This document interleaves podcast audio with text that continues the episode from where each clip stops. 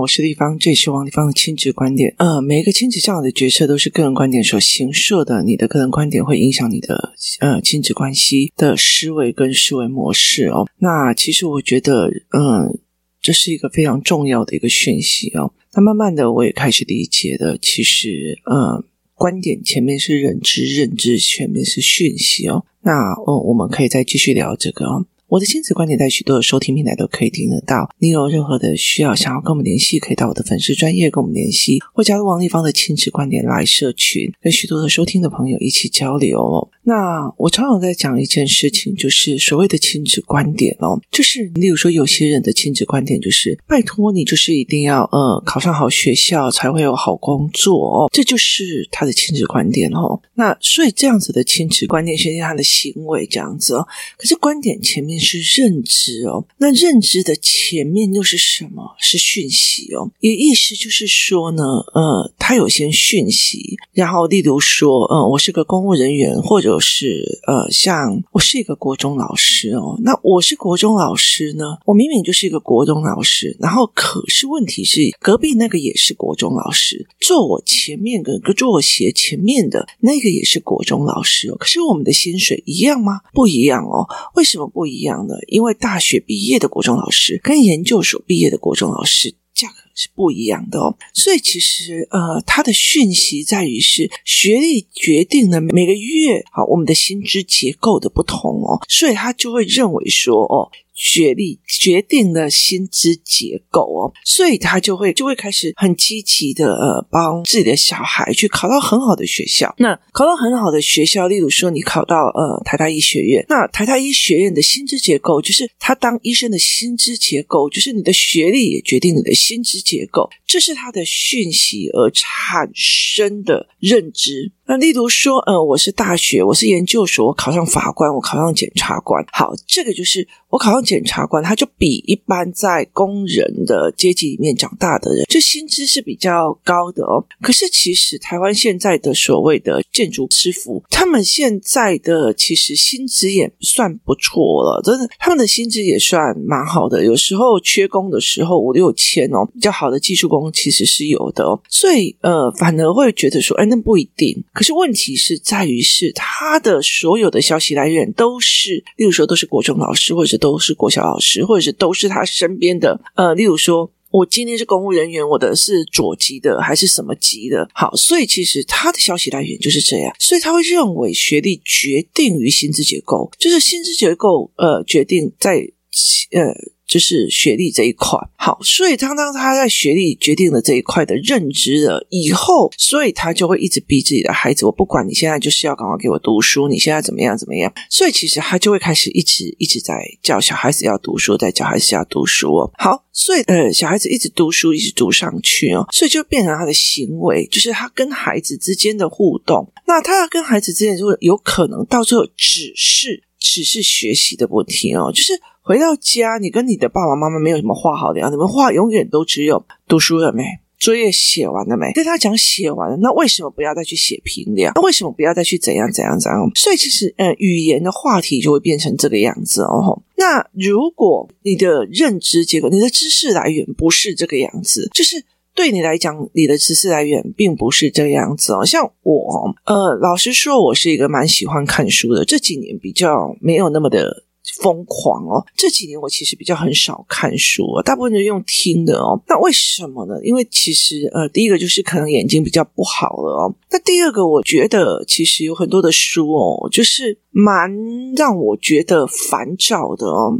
为什么呢？因为其实如果你如果去看那个美国，他们如果在教作文或者在教诗呃阅读模组的时候，它其实就是。嗯，一个论点，例如说，我有个论点，然后我有很多东西去 support 它，就是很多东西去 support 它，所以你会看到那一本厚厚的那一本，它其实是有一个论点，然后用各种不同的实验的论点的论证去 support 它，所以你就觉得哇塞，我看了五百页，然后结果其实它从头到尾的呃 main idea 就是只有这样，它就主轴就这样子而已哦。所以你到最后会觉得，就是看书，你可能花了呃三四百块，然后买了一本，然后看没多久，哦，主轴这样，有时候没看完呢，就是就是弄了。那呃，后来其实我觉得还好是有电子书哦，可是我最近又开始在看其他一个领域的书，所以其实就会常常会想买，然后可是却看不久，有可能是手机造成的我们的注意力不集中，所以也是有可能这样子在思维的。那所以其实在这整个东西里面，然后例如说我的认知哦，像例如说以我来讲，呃，我曾经遇到几个就是就是企业家，那他们其实如果是创业者自己带孩子的那一个，就是我是创业者，然后我把我的儿子当成接班人，跟我把我的儿儿子丢给他妈妈去养，他妈妈有可能就觉得温安就好爷啊，你挺有意思的嘛哦。他有可能认为是说，哦，我就是嫁给有钱，你就是少爷啊，你去就是少爷啊。那养出来的孩子就会不一样哦。那有些人就觉得，哦，反正我就是一直逼你，他妈妈还是要逼你，我要让我的孩子去什么很很漂亮的大学读书，很怎么样。所以所有的就是他会大量的给予所谓的家教超修，让这个孩子在学历上真的是非常非常的漂亮哦。那这是妈妈的认知。为什么？因为他并不是从头参与，就是他不是进去做呃企业的那一个人。那我其实看到几个自己下来做企业的那种阿公阿嬷，你知道吗？那他们在带孙子的过程里面，就是真的把小孩拉在旁边这样子教。那拉在旁边这样教，然后我也遇过几个这样创业很成功的那些所谓的呃前辈。那他们其实要孩子其实是基础学历就好了，就是去专科啊混个学历啊，然后呢娶个老婆会看账的回来这样。那所以其实他们的认知是，其实你在上的那些内容不是现实上的，就是时代上所成就的那些部分。所以他就觉得那个东西你有基础学历就好，其他实物上的创业那些东西你才是要回来去做的。所以这样，我有认识几个几个朋友，他们在上课的时候很痞子，回到家的时候。在整个工作的状况，或者是在爸爸面前、我妈妈面前，真的是非常的，就是低下头去，然后在那边扫工厂啊，然后在那边就是呃帮自己的工厂的机器上油啊，就是要熬下去，就是你一定要去 W 的丢啊，你不能在那边高高的喊那个什么所谓的企业管理的理论那些有的没有的，所以弟弟来 W 弟弟来有，要不然你工人不会服你，就是呃常常不会服你这样子哦。所以其实是呃，你的见识决定了你的，就是你的资讯，哈、哦，决定了你的认知，然后形成了你的个人观点，个人观点又造成了你的行为，然后接下来就是后果跟影响哦，所以这完全不一样啊。所以其实后来我也在看我自己的状况哦，你看我是呃。我我的爸爸妈妈都是在那个时候是关公务人员哦，可是我爸爸一直想要往前，就是去做生意。那所以他所有的东西，他虽然在呃，他虽然在公务机关做到退休，可是他这个整个过程里面，他真的都是到处去学生意跟学思维哦。那他也是早期很早期的台中商专毕业的，所以他学的东西真的是蛮特别。那我妈妈是一个高中毕业，然后就进去一个职场的，可是他也是公务人员的。对我妈妈来讲，你不用太努力了，只要有有一个公务工作就好了。就是你只要当一个公务，有个稳定的工作就好了。那我就是一个超不稳定的。那我弟弟、我妹妹都算公务人员哦，所以其实对他们来讲，就是他没有像我活得这么的辛苦，就是永远都要学新东西，永远都要，然后你还要承担所有的成败这样子哦。那。那我自己看过的什么？我在专科的时候，我有两批同学哦，一批是呃很认真在考察大的，然后一批是那种你知道，后来才知道他们其实就是那种所谓的呃中小企业的第二代哦。那像我就是不小心混进去的那一种人哦，所以他们呈现的不同的样貌，然后让我看，有些人就是。呃，很有趣哦。我以前有认识一个朋友，然后他们家哦，他们家是制茶，然后有茶叶自己的公司哦。那非常有趣，就是他就是每天都会去，他他在去夜市的时候就会跟人家杀价，干嘛的没有。那我就觉得，诶，他他活得很 local 这样子。那后来我才会理解的一件事情是，我后来才会理解的一件事情，他们家蛮有趣的，就是。今天如果是好日子，他们那边就会有很多车子来，然后就会形成的呃容易没有找不到停车位。他爸爸就会跟他讲说：“哎，我们的庭院，你如果出去外面哦，他们有赛茶的庭院，你就出去外面那个就是自己划线，然后你就可以，那今天的收入就归你。”那就变成你的零用钱，所以他其实假日都在家里面用那个石灰推，然后画线，然后让所有的那个游览车去停他家的庭院。你知道那个庭院这么大，你知道？所以其实对我来讲是一件非常有趣，就是你在那个面向里面看到不同的人，然后看到不同的思维，然后也看到不同的角度哦。那，我们那个时候其实要毕业的时候，因为我我到五年级要毕业的时候，那老师就一直觉得说，哎。我们这样子很可惜，就是大家以后要找朋友找不到，所以我们就会就是每一个周末，我们都会到，例如说走彰化县，走什么后里县，走哪个县，就是一家一家去参观朋友的家在做什么。那个时候真的是让我大开眼界哦，就是真的非常非常有趣哦。那我我那时候才会知道，就说哦，为什么让我觉得很混的那个男孩子，那为什么还要用这样子的心态在面对读书哦？那因为他对他的父母来讲，就是呃，他的父母也是算有知识，然后他一看就说：“哦，你在上这个东西哦，真的实物上会不对。”所以其实他就说：“那你就是把学历拿到了，那我们就自己下来做就对。”我遇到非常多这样子的人，那后来到最后，呃，我进去的所谓的贸易商哦，所谓的贸易商就是国外的贸易商，所以就是我们会有意大利设计师跟法国设计师来那边。那那个时候我就看过，因为他是国外的贸易商，所以其实那时候我就看到了所谓的所谓的环球，就是各国的贸易的状况，然后什么叫做避税公司，然后我也看到了有那种学历不怎么样，这跟我差不多的人，那他在。就是他在整个公司里面的角度，我记得他那时候，嗯，我们有一个经理，然后他学历并不是太好这样子，然后可是那个时候很多人都会觉得说他非常非常的强。他说为什么？因为他其实是应征验货员呐、啊，就是要我们那个鞋子弄进来之后，你要去工厂验这个货，你才可以让他出国去嘛。所以他就是变成验货员。那这个验货员呢，很有趣。他刚进来，所有的验货员都还觉得，你知道吗？就是去工厂的时候，别人会招待他或干嘛，所以都觉得哎，随随便便过啊。然后那时候都是外派到中国或者是越南，但是他就是特别，他进去的。第一个月就把我们全公司哦，我们全公司呃，我们会留三年的库存打样，然后全部都把它背型号、背材质、背干嘛？你知道那个你要背背将近三万双鞋子的型号，然后它是哪一家工厂的？它哪一片的那个射出片是谁用的？它就是。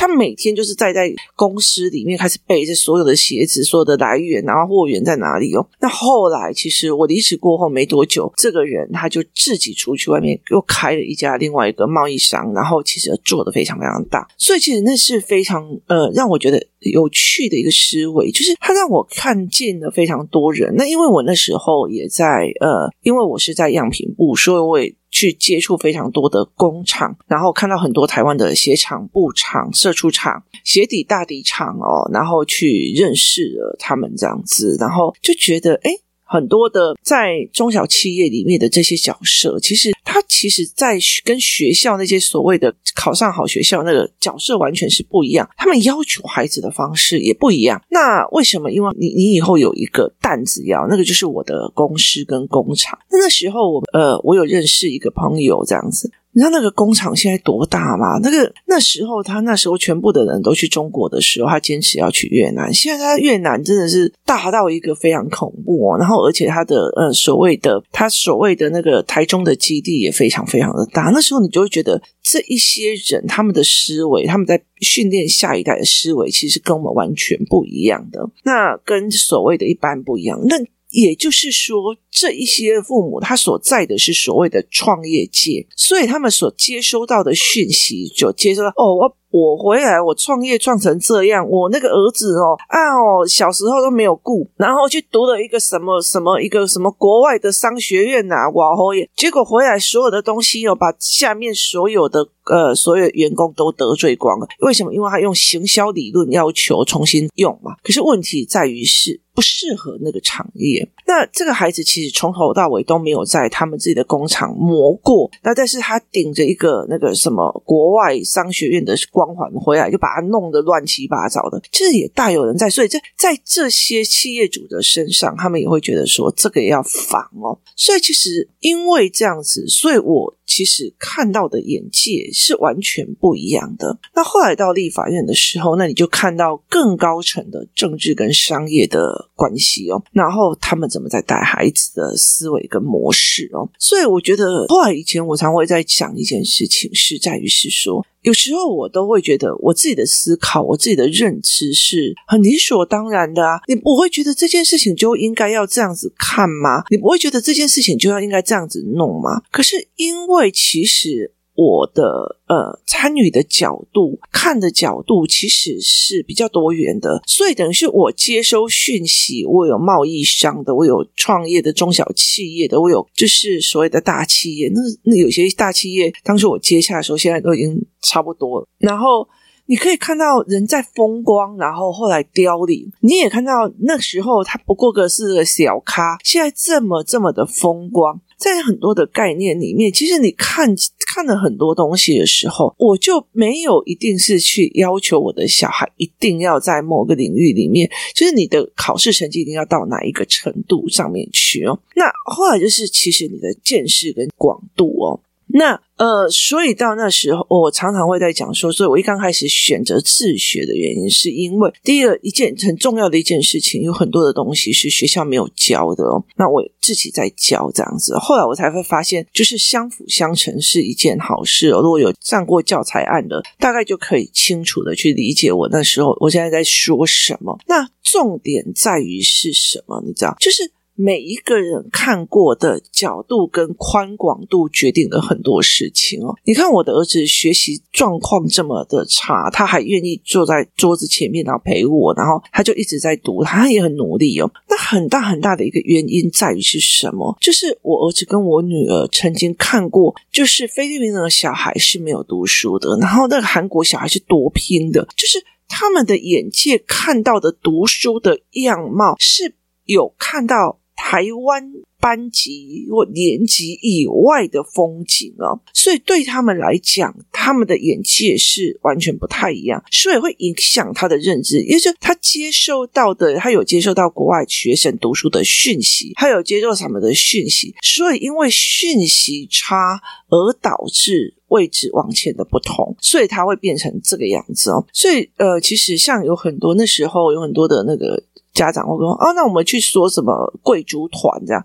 我说：“我不要去哦，为什么？因为不是你花不起，而是在于是说，那你去到那边，你只是让那个贵族团看我呀，那你永远都在那个自己还是不太如人的那个比较上。那我觉得那没有必要。那所以很大的一件事情就是讯息，就是讯息的解读跟讯息的角度跟讯息的逻辑哦。那呃，最近呢，因为我们呃差不多五点多，每天早上五点多都会起来。那以前刚起来的时候，我就会开始很幸福的开始读我自己的书啊，然后看我的书，还有看我的东西。那后来到六点多，爸爸就会把小孩叫起来，爸爸自己也会起来做早餐，然后把他送出去哦，送出去上课。那现在我女儿就是我起床，她也要坚持五点多起来，所以她五点多她也在打卡。然后我就跟她讲说，我已经不太想管你的学校的成绩哦，因为其实我去听了几次公开课的时候，我就觉得我们还是呃 focus 在我们要的，所以我最近就用了一件事情，就是我让他听了，就是听一边听，因为我的女儿眼睛有什状况，所以我一边让他听某些音频，然后一边搭配的文字，然后接下来要搭配的所谓的他必须把里面的逻辑跟导图画出来，就是他必须把里面的逻辑跟导图全部都给他画出来，然后于是呢。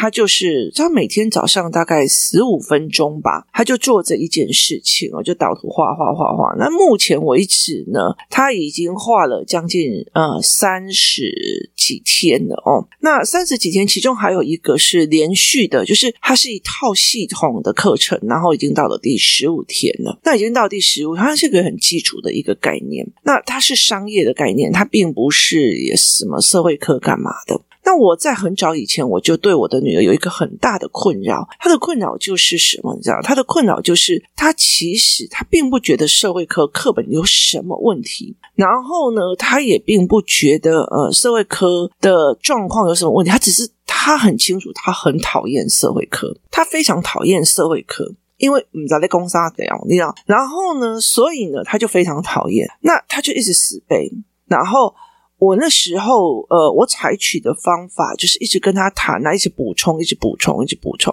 后来我真的觉得我不想，你知道吗？我觉得我不想要去谈这个东西，因为对我来讲，这些东西呃没有那么的重要啊，就是。其实你都可以 Google 得到啊，可是问题是在于是你怎么会看不出来？呃，这里面的教科书里面的一些问题哦。所以后来，呃，我就想说不管了，反正我们就先先用我的教案教材，就是我就让你听我在听什么课程，然后你就听了。那我女儿就是听完十五分钟，然后写导图，然后听完十五分钟写导图。那后来我知道她会掉要件，那没关系，反正我们就是慢慢来。结果差不多，呃，这几天吧，他现在二段，就是他要第二次段考，然后第二次段考，他就在我旁边读社会科，那我也就不讲，因为他最近的社会科有点类似那个民国史这样子。他在读这个社会科的时候，就一直在用手机，一直在用手机。那我就问他说：“你在吗？刚好一直在用手机。”然后他就碎念了我一句这样子，他就说：“哦，我每天早上起来陪你那个画那个导图。”现在我在看社会科课本，我就觉得他在瞎撒，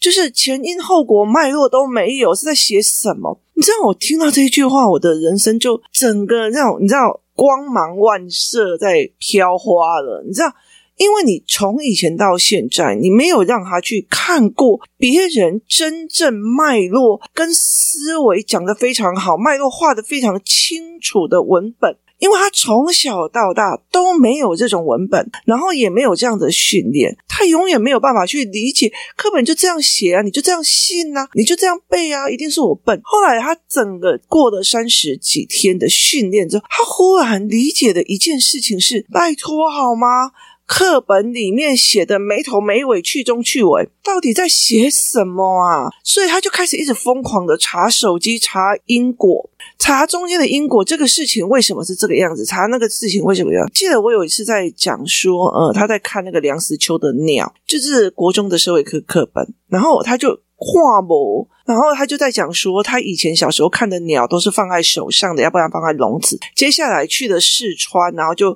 呃又听到什么鸟多么的呃早上、晚上、中午、晚上都有各种不同的声音，然后不同的层次，然后后来又看到怎样怎样。我跟他讲说，你这个东西你这样给他背下去，你也起笑，就是你永远在听文本。我就跟他讲说，不对，因为你要了解他为什么会这样子说，原来。他原本是出生在北京，北京有很多的官二代，闲闲没事做，就把老鹰放在手臂上去遛鸟，然后要不然就是拿了一个那个鸟笼，你知道吗？就是那北京人走到哪都关，然后所以就会有这样子的看到的，小时候都看到这个。那后来他为什么会去四川呢？是因为七七卢沟桥事变，所以他去避难，他去避难，然后去四川，然后四川你知道吗？它就是一个一个一个地无三里平，所以他在每一个。那个什么纬度跟每一个那个都可以有不同的鸟类跟生物升起，所以其实它才会有那样子的效果。然后最后他逃来台湾的时候，他才又在台湾看到怎样的鸟。你没有前因后果，你在读这篇文章真的是读不下去哦。那那时候我跟他讲，他就哦哦哦哦，就是没有听懂。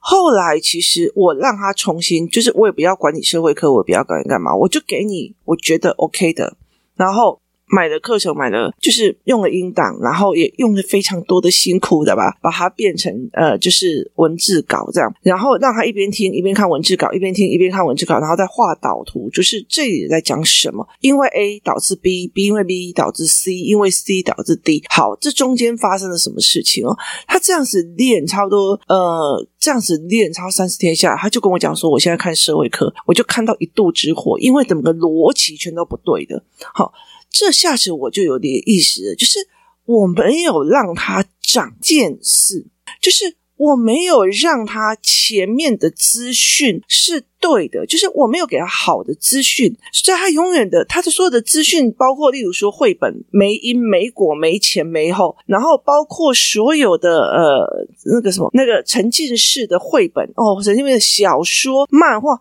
那些东西都不会告诉你因为所以然后脉络是没有的。那后来叫做就是你知道台湾全部都是科幻文学，那个青少年的书都是科幻文学，那有。自然科学的、社会科学的也都是乱七八糟，就是拼的。所以后来其实我就觉得说，真的是台湾出版社真的，嗯。那后来其实我就觉得没有必要，所以我后来就开始练孩子这一块。我觉得等他练到现在的时候，他终于他就他在抱怨说：“妈妈，就是你让我听那个练导图，我现在。”看社会科就什么都不对劲了，就是从头的脉络都没有。我终于知道我为什么之前会读得这么的辛苦，我终于知道为什么我读不起来了。所以后来我才会觉得说，对，我给他的资讯也不够，所以导致他有资讯差，所以他直接进入了行为差。行为就是别人叫我。背社会科就背社会科，别人叫我死记社会科，我就死记社会科。他连前面的认知都没有，认知的前面的讯息差我也没有给。所以其实后来我就觉得，我改变所有。我跟你讲，你呃，改变所有的模式，改变那种模式，再去说，就好像教养里面，有些人其实来只是要我的小孩听我的话，好，就是我改变他行为，就王立芳，你告诉他不可以怎样怎样怎样，好，这就是要改变他的行为，好。那有些人就是说啊，你让他知道读书有多大的好处，就是改变他的认知，然后改变认知之后，最重要的一个是你改变他的模组。模组的意思就是，其实像很多人，他把小孩送到那种私立学校或者是很厉害的学校，就是我的模组就是，我像我家好了，一回到家，两个小孩就很自动的把东西放着，然后就在我的桌子前面开始读书。那个东西是因为我也在，就是我们家早上起来，我们就我就会赶快去。把我自己今天该阅读的三十分钟，或者是我今天该弄完的先弄完。那因为最近我女儿也是五点起床，然后我必须要去弄她的吃的喝的，所以导致我就一直觉得我没有学到哦。那最近因为也在呃所谓的更改公司的模组，所以我狂在找资料跟思维，所以我就是一整天都处于我在上线上课程的那种模式跟 style，我在找资料，我在呃找思维的模式的那个 style，所以等于是我。我家的整个模组，除了苏先生之外，除了我们家先生之外呢，呃，几乎都是沉浸在那个所谓阅读的模组里面哦。所以其实就是改模式，就是你已经习惯了。所以，与其我告诉我女儿怎么背，好，例如说我怎么告诉我女儿怎么背，她就是先用行为，接下来我告诉她你要怎么想，认知。我还不如改变我的小孩的思维模组，他的思维模组是逻辑的，是有脉络的。然后他在在看这个东西的时候，他就觉得在那边比赛，我一定要抓出来他的大概逻辑。社会科、地理科、历史科，这是东西是有模组的，就是它是有因为所以然后，它是有。环环相用的关系的，像我们在读政治、行政、立法、司法，它必须是完整的一个结构，不可以有一个人独大，不可以有一个人独小，不然就是会不行。所以后来我才会了解的一件事情，我从头到尾，他们没有好的讯息，他们没有好的讯息，所以导致了。小孩子这样子的状况哦，所以呃，让我会觉得说这蛮可惜的。我觉得台湾应该要前面的所谓的讯息差的逻辑的一些文本，干嘛都是真的要重做，要不然的这群小孩真的会。一直在用错误的方法行为在读书跟认知，然后其实他从头到尾都不知道他的讯息差是差非常非常多，所以其实后来我才会理解说，哦，原来这样子调整就差很多。那例如说，呃，例如说我女儿有人告诉她一个讯息叫做历史解释权，就意思就是说，同样一件事情，就是例如说国共战争。共产党怎么解释国共战争？他怎么解释？呃，蒋介石来台湾，台湾人又怎么解释国共战然后又怎么解释蒋介石来台湾？那中国国民党又怎么解释这一件事情？那于是他在看课本的时候，他就会知道，哦，这个说法一定是谁谁谁，他的背后目的是什么？他就知道说，哦，原来是这样，这样还不是这个样子哦。例如说，课本里面有在写说，呃，日本为了要呃掌控台湾哦，所以呃。呃，所以他呃，必须要让我们什么要叫我们做哪些事，哪些事，就是其实那时候就是把。我们变成就是他们缺他们缺糖嘛，那我们刚好比较靠近了赤道，所以他就觉得哎，台湾就可以大量的产糖，然后给他们日本在使用这样，所以他把我们变成一个资源供应所。然后我女儿就说，这叫做历史解释权哦，历史解释权在日本的解解释不一定是这个样子的。那我就问他为什么，他就说就像 Okinawa 好了，Okinawa 后来他也是后来归附到日本里面去，他们他们是大家同意叫。恢复到日本那边去，所以日你觉得日本人在经营 Okinawa 的时候，是真的把他们当成说我是你要对我们本土产生一种资源的提供吗？没有嘛，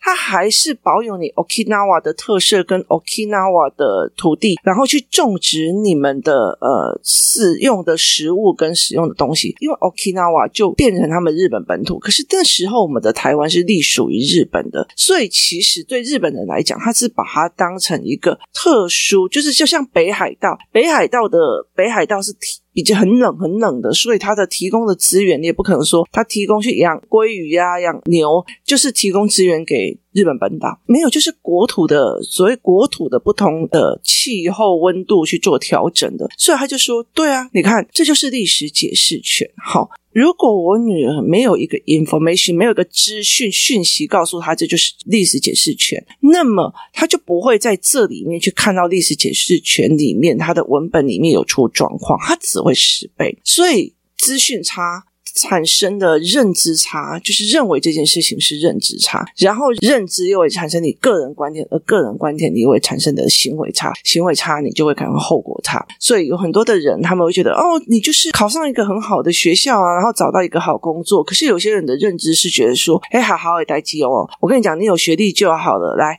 我们来实务上，然后赶快把我们的企业干嘛做起来。然后有些人就会觉得，你免读书啊，不用读书啊，老爸的钱一辈子都给你花不完啊。然后甚至有些人说啊，你你你不用读书啊，我自己成绩也不是很好，一一年赚了五六亿哦。所以每一个人的讯息才是不一样。我的所有的讯息，我可以赚到一年赚了五六亿，我的讯息从哪里来？我的资讯从哪里来？然后我的认知从哪里来？我怎么去赚的？那就是不一样哦。那所以资讯差就决定于他的认知差，所以一刚开始我们在讲说，哎，我觉得学历呃研究所的跟大学的就会差几千块，跟没有啊，反正呢，你只要有某些资讯，你知道哪些东西，然后你的呃，例如说商业模式是对的，它就会一直帮你滚钱，它就有什么飞轮效应，所以这完全是不一样，就是资讯差占着的。认知差，认知造成的观点，观点造成的行为，行为造成的后果，这就是很大的一个问题。然后后来我才会理解一件事情，从头到尾，呃，我在讯息差的解读是错误，所以。有时候我就会去前面再确定一次的讯息。那我以前就一直这样，你社会科就是怎样读，你就是要做做笔记干嘛？有的没有，后来才会了解啊。算了，我不告诉你一定的。我们从头开始，我先给你呃一些文本，然后一些英本，然后你每天这样子做做做做到后面，他就会开始说：“哦，妈妈，我知道了，我这样看懂了，所以整个逻辑这样看懂，他们的根本就没有逻辑，我知道，所以是。”他前面的讯息给他之后，他自己去调整后面的，所以他的思维模组是片段的，还是有架构的？那这就差非常非常的多。所以有时候就会觉得说啊，与其你叫他怎么做，还不如让他看看整个世面。你叫你要读书啊，读书是一个很享受的事情。嗯，他不知道读书是一个既得利益，它不是一个特权哦。那你就要让他去看。各个东南亚的那么苦的孩子们，他们没有读书的结果是什么？那怎么去赞助他们呢？所以其实像我最近就一直在想说要去台北或干嘛，然后去赞助他们。只是现在目前为止，我看到的所有的讯息，就是那边的所谓的呃。买卖啊，什么都还没有非常非常的就是恢复原状啊，所以还是要再考虑一下哦。所以其实你给他看了多大的一个社会，他的翻转就会不太一样。那提供大家参考，从头到尾的讯息差到底是在哪里？谢谢大家收听，我们明天见。